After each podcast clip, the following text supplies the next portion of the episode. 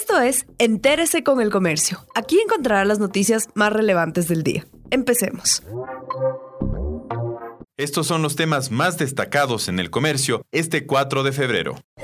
Ecuatorianos que residen en China siguen indicaciones para evitar contagio del coronavirus. Este martes 4 de febrero se cumple el día 13 de aislamiento de los nueve estudiantes ecuatorianos que se encuentran en la zona cero del nuevo coronavirus en Wuhan, en China. Uno de ellos le pide al gobierno que los ayude a regresar, como ha ocurrido con otros países, aunque por el momento se mantienen sin problemas de salud.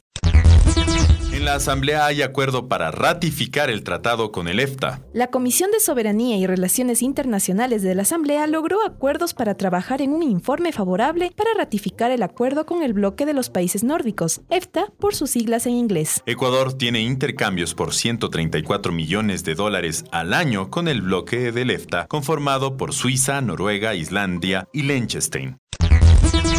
La policía está preocupada por los crímenes en el Ecuador. La Policía Nacional prepara una estructura de inteligencia para detectar posibles redes delictivas que entregan armas de fuego sobre todo a ciudadanos extranjeros que viven en Ecuador. El último año se presentaron 1.177 muertes violentas. Esto representa el 18,77% de aumento en comparación con el 2018. El 55% de los homicidios se ejecutó con armas de fuego.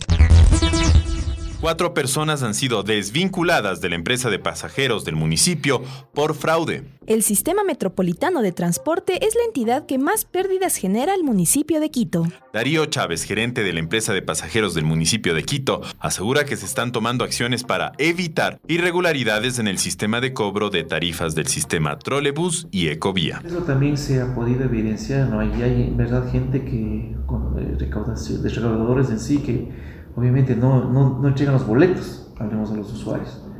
Entonces, igual de parte de la empresa se ha tomado las acciones correspondientes con el personal para sancionar o desvincular de aquí de la empresa. Gracias por acompañarnos. No olviden seguirnos en Facebook, Twitter e Instagram como El Comercio Com.